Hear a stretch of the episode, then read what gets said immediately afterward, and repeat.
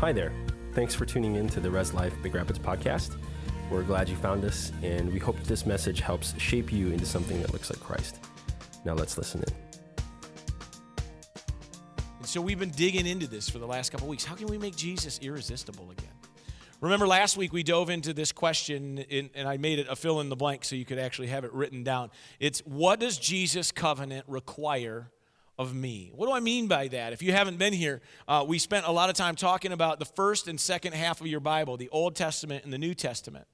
And in the Old Testament, the original title of that half of the Bible was called the Old Covenant because what it was really uh, written about was, was an agreement, a covenant that God made with Moses and the Israelites on Mount Sinai. That's where we read about the Ten Commandments. And by the way, there were 603 more laws added to the Ten Commandments. So that makes 613 rules that, that they had to live by. And this covenant, this agreement, was one where God said, if you obey these rules, then I will prosper you. Then I will bring great things in, in, your life. I'll give you favor and all these things. And so the people agreed to that. And so in the in the Old Testament, we read that covenant and then all the history that happens after it. But when we turn the page to the New Testament, we, we read something different. Jesus introduces a new covenant a new plan, a new agreement that He wants uh, us to be connected with in order to be connected with God. And, uh, and so we have worked through all of that, and now we've come to this question so if I'm part of this new covenant, what does Jesus' covenant require of me? What do I have to do? If it's not about following the rules, then what is it really all about, right? And, and so last week, we, we got to this point where it really all comes down to this that, that we end up finding that loving the way Jesus loves, which is his big commandment, it, it, it, means setting aside our lives for others. Jesus says this in John 15, 12. He says, My command is love this. So this is his rule. My command is love is this love each other as I have loved you. And then he says, he explains how. Verse 13, greater love has no one than this, than to lay down one's life for one's friends. And we get this idea like that does that mean I have to die? Does that mean like the real way of showing people how I love them is that I'm going to have to die? Like like I don't I don't want to die right now. And I don't believe that's what Jesus is getting at. And really, a lot of the other scripture in the Bible that backs this up it, it's not saying that you need to give your life, like, like physically die, in order to show people love, though some people are in that situation and get into that situation. Um, there's lots of stories of missionaries who've had to do that, and they've given their lives. But really, what he's talking about is setting aside who you are, your desires, your thoughts, the things that, that, that you hold dear, setting those things aside in order to elevate or add value to or show love to somebody else. That's what loving somebody else by laying down your life is all about. And you know, a major reason why people leave the church today has nothing to do with Jesus' teachings. Like, really, when you look at the stats on why people leave church, they don't leave church because Jesus said, Love other people. They don't leave church because of anything really that's written in the New Testament. They don't, they don't, they don't they don't want to leave because of that. The reason people leave church is because we don't live Jesus' teachings. They, this needs to change. We, we are the ones that are making Jesus irresistible today. I want to I wanna wrap up the series today. Next week, we'll talk about phobia. Um, but I want to talk today about how we make the change in our lives to be living lives where people look at us and say, I, I want what they have. What they have is irresistible. And what we have is Christ, right? So before I do, let's, let's bow our heads, let's pray, and just get ready for the word. Father, thank you so much for every person here. God, you have, you have such great plans in mind for their life, whether they know it or not right now. And so, God, I just pray that as we get into your word, you speak to us. Lord, we need to change. We need to adjust the way we live so that we can represent you and be ambassadors for you in this area. The kind of people that go out and when people see our lives, Lord, they, they say, I want what they have. What they have is irresistible. And God, I pray that we can be a light in a dark place. And God, I just uh, pray that you give us ears that hear today, hearts that understand, and minds that desire to live like you and to live for you. And God, let the words that I share not, not be my words. Let them be what you've put on my heart for everybody, your words today. In Jesus' name, everybody says, Amen. Okay. So, couple stats before I get going, okay? In the United States of America, survey says, like they've done lots of big surveys, you can go online and find this data yourself, um, that 25% of the, the population of the United States of America, the people, 25% of all the people in this country are what is labeled post Christian. Okay? That I'm not talking about non-Christians, post-Christians. So 25% of people that live in this country, they once were Christians and now they are not. Okay, so a quarter of, of the population of our country. They once went to church. At some point or another, they said, I want Jesus in my life. And they now are not living, they're not living for God, and they don't want anything to do with it. And, and so it's again it's really interesting. You can go online and you can look up uh, post-christian st- statistics write it down. You can go and you can look at it. And you can actually find recent studies where they went through through the biggest cities and they rated the biggest cities based on the percentages of, of how many people in those cities are post-christian. Again they were believers and they're not anymore. And, uh, and detroit comes in in the 12th spot. Detroit of the population of the city of Detroit, 44% of them were Christians and are not anymore. Almost half of the people in Detroit. Like that should shock us. Again, I'm not talking about people who just don't want anything to do with it from the beginning. I'm talking about people who were Christians and are not now.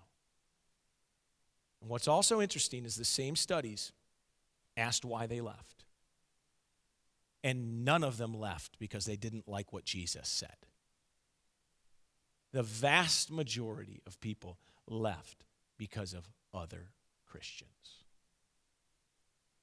They left because other people pushed them away from God, whether, whether they like it or not. The reason they left is simply because of this. If that person is a Christian and they act that way, I don't want anything to do with it. If that person's a Christian and they treated me that way or my family member that way or my coworker that way, then I want I'm done. I renounce it. I'm walking away. Now, tell me where in the Bible it says that we're supposed to base our faith in God on other people's actions. You won't find it. You might be able to try to twist something to say, oh, I got it. But you won't find it. The Bible doesn't say that we're supposed to base it on other people's actions. But, but, Jesus knew that people would base their belief in him on you. Jesus knew it. And uh, don't take my word for it, Jesus points it out uh, in, in a pretty clear way, I think. He says in John 13, 34, he says, A new command I give you. You've heard this one, right? Love one another as I have loved you. So you what? You must love one another. Verse 35, he says, By this, everybody say, By this. By this, everyone will know that you are my disciples if you love one another. Now, this doesn't say, I want to point out, this doesn't say that people will base their faith and whether or not they believe Jesus on you. This says that this is how they'll identify you, okay? This is how they will know.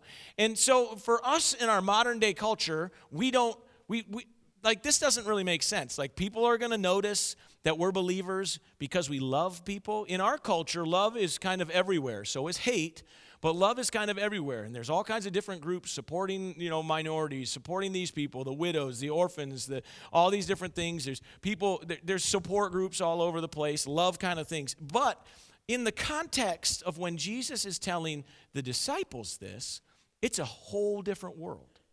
It is a world pretty much devoid of love. There is not, or void, I think devoid is the opposite of void, which would make it not void. Um, so void, I don't know. I, don't mark, don't, yeah, scratch that from the live stream. Uh, I don't care. Uh, but think, think about this Roman culture was brutal. Is brutal. They, they life, people's lives meant nothing.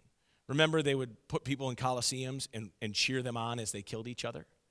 And, and they, would, they loved death. They loved uh, anger. They loved this, this malice and rage. This was something culture was, was just, this was the culture then.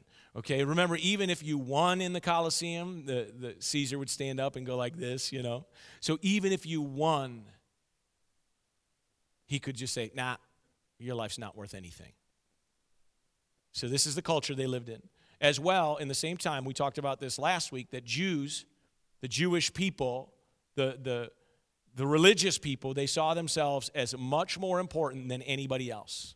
They, they elevated themselves in such a way that, that they discriminated against every other people group. You were nothing to a Jew if you weren't a Jew by blood.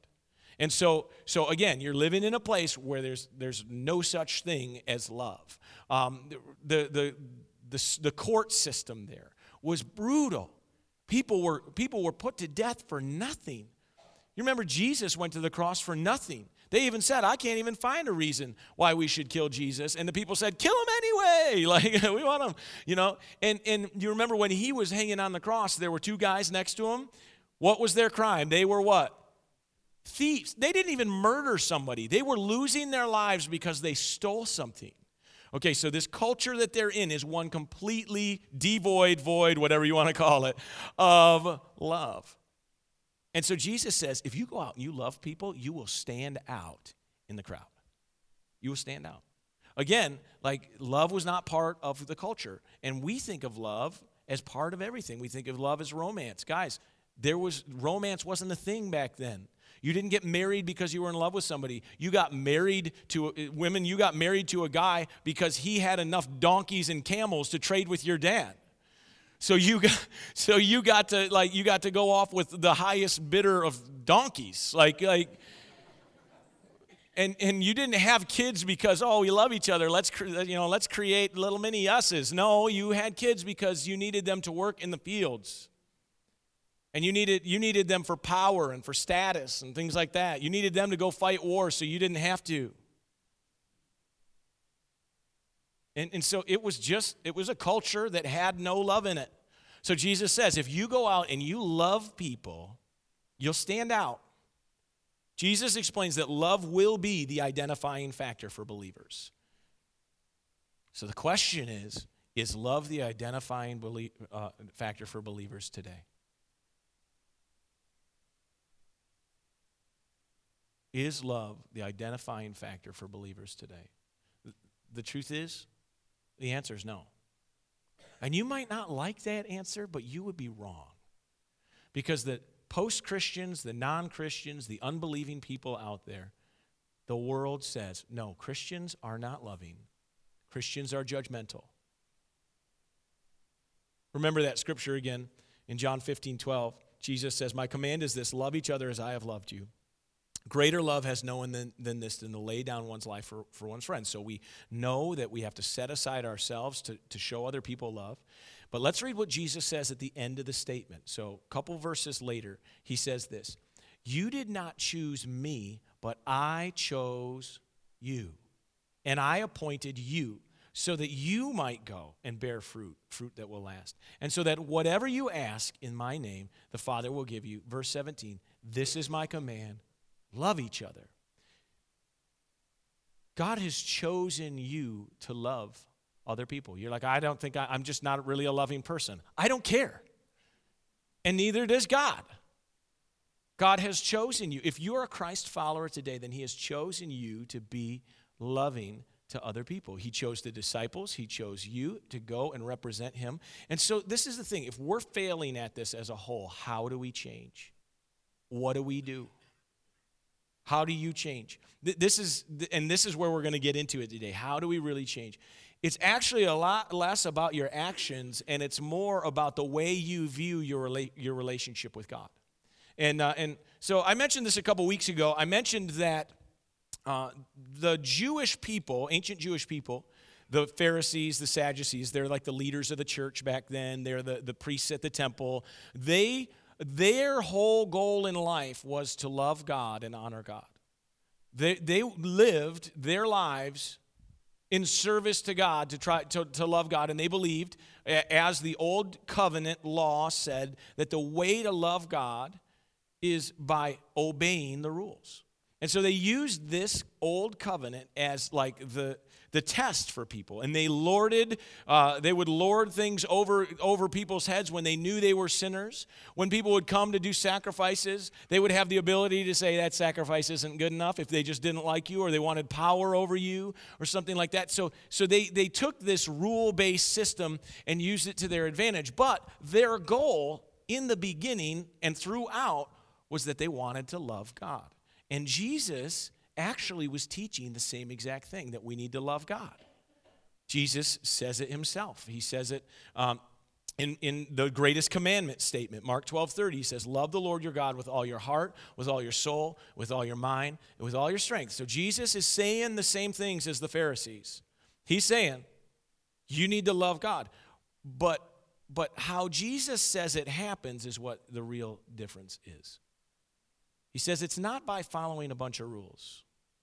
It's not by following some old covenant, it's by loving your neighbor as yourself. Jesus follows up the love your God statement with this. In verse 31, he says, The second is this love your neighbor as what? Yourself. There is no commandment greater than these. To the Jewish leaders, every one of the 613 laws mattered equally. They were as important. Number one was as important as number 613. But Jesus says, don't worry about the other ones. Worry about two. Love the Lord your God with all your heart, with all your soul, with all your mind, with all your strength, and love your neighbor as yourself. They're the most important things. So we're talking about this incredibly huge shift from rule following to loving. And, and so this is the statement I like to say Jesus' way is way simpler, or it's simpler, yet it's more demanding. Jesus' way is simpler, yet more demanding. It, it and, and this is true because I, I don't know about you, but, but I would not like to, to have to uphold 613 laws. Would you? I'm a rule breaker. Like I, I don't like rules. I'd be fine if there were no rules. Like, like no rules. And and actually, this is really kind of the way that Jesus lays it out. He, he's like, it's not about rules anymore. It's about something different. It's about loving your neighbor. And so, so this major shift, it, it seems so simple, but the problem is, is loving your neighbor is not always that simple, right? They're not always the easiest people to, to put up with. Let me, let me maybe paint a picture in a different way to explain the difference between the old and new.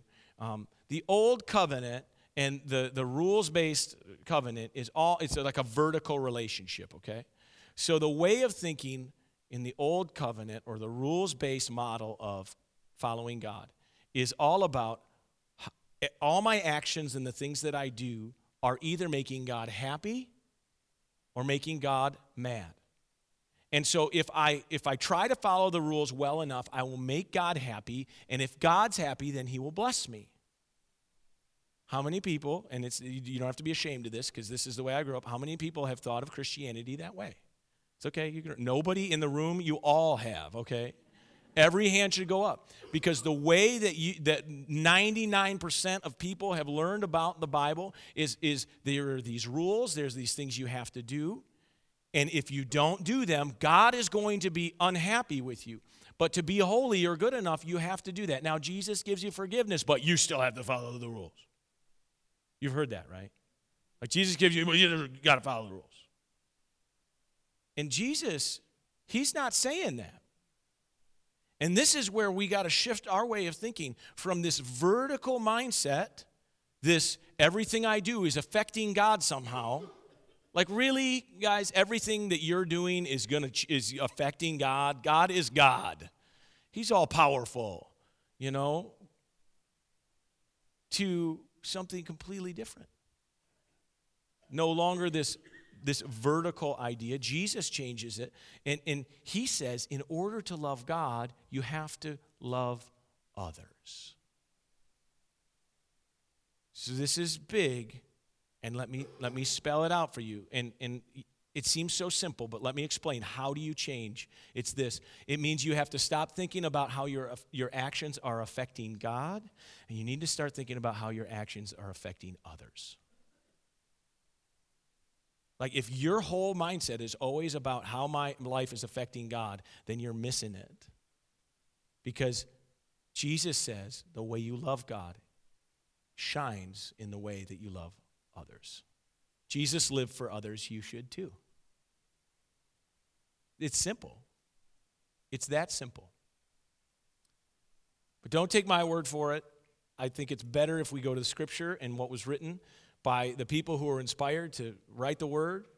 God put it on their heart, they wrote it down. So Peter wrote about this exact relationship, and I want to I want to explain it to you from his point of view. So 1 Peter 4, in verse 1, it says this Peter writes, Therefore, since Christ suffered in his body, arm yourselves also with the same attitude, because whoever suffers in the body is done with sin. So, what that means is since God, since Christ laid his life down to love other people, if you're the kind of person who will lay your life down, who's willing to suffer in the way of setting yourself aside for other people, that, that you are done with what? With what? Wait, I thought there was no sin. Jesus said we didn't have to follow the rules before, right? Let's read what he says after that. Verse 2.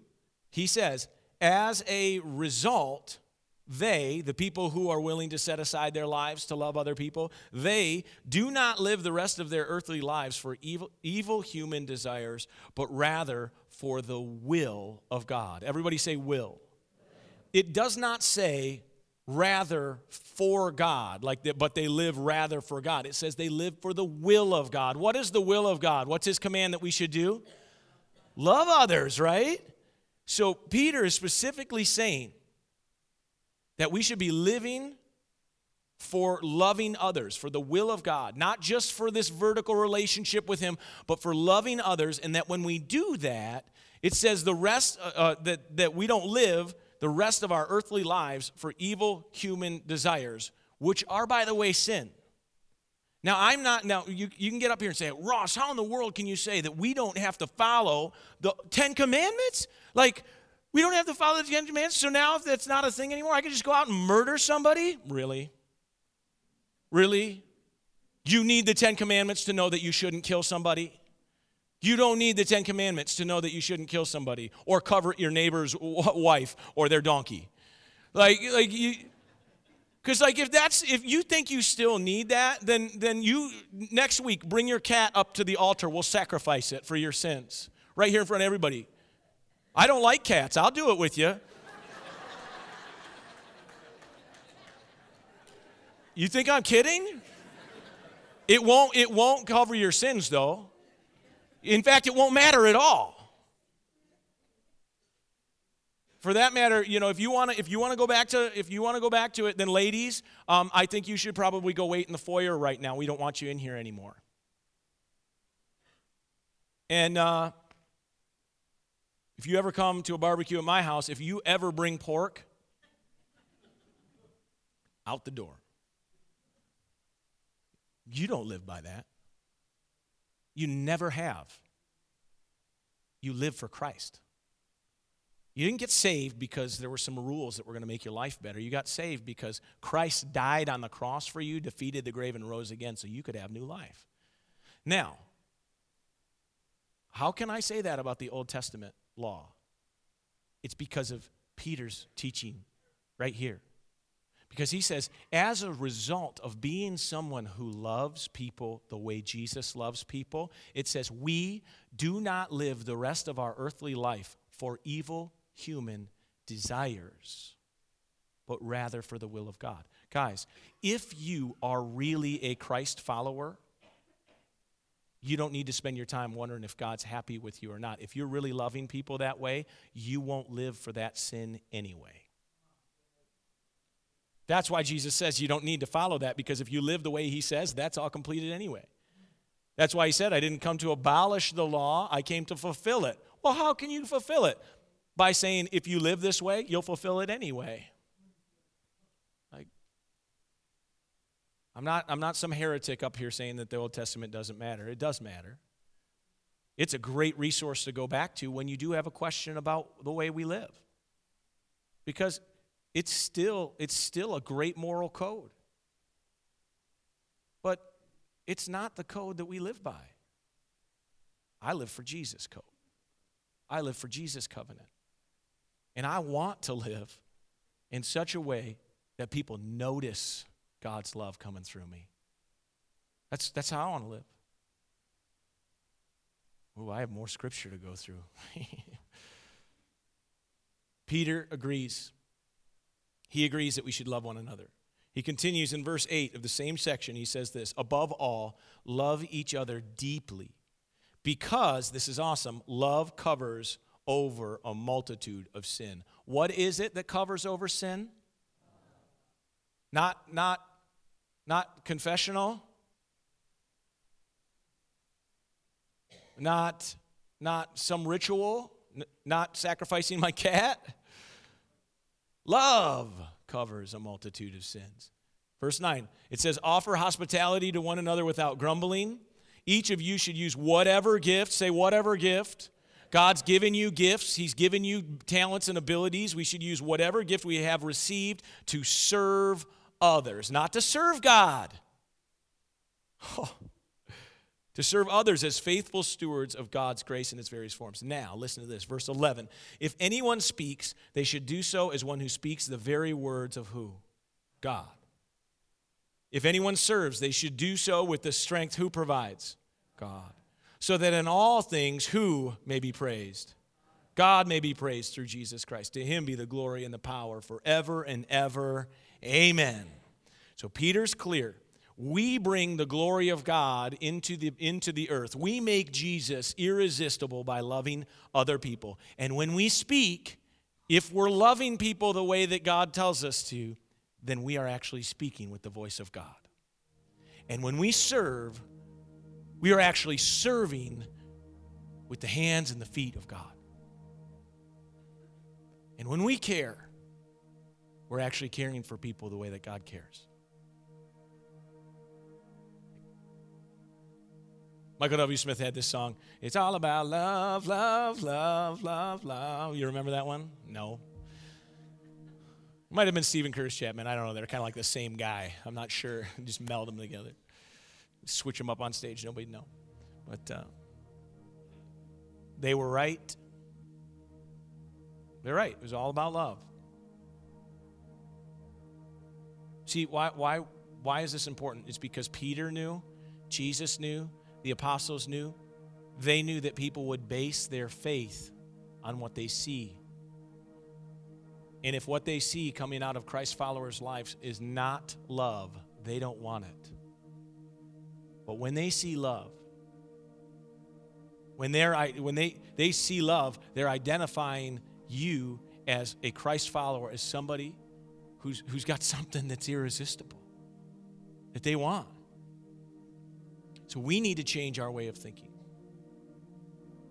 We don't just please God by cutting sinful things out of our lives anymore. We please God by loving one another. Can you love other people? Can you? Set aside yourself. Jesus told the disciples that they be known for their love for one another. Imagine how irresistible Jesus would be if you and I would start to love other people that way. There are people in your life right now who need you to go and love on them, care for them. There are people in your life right now that, that they need to know Jesus. And one of the big reasons they needed to know Jesus is because their plan is to be a world changer for Him. But until you choose to say, I'm going to be loved to that person, they may never know Jesus. People need you. God needs you. He needs you to love people. So you could start today. How do you change? How do you change? By changing the way you view God. You don't you no longer go, are my actions affecting God? You say, are my actions affecting others? That's how you change. You can do it. You can do it. I'll end with this one statement and then we'll just pray. It's the last thing I wrote. You need to quit living for you and begin living for them. Thanks again for tuning in today. If you'd like to learn more about our church, you can check us out online at rlcbr.org. Be sure to subscribe to this podcast in the iTunes store or your podcast feed. We love you, and remember to always reach up, reach in, and reach out. Have a great week.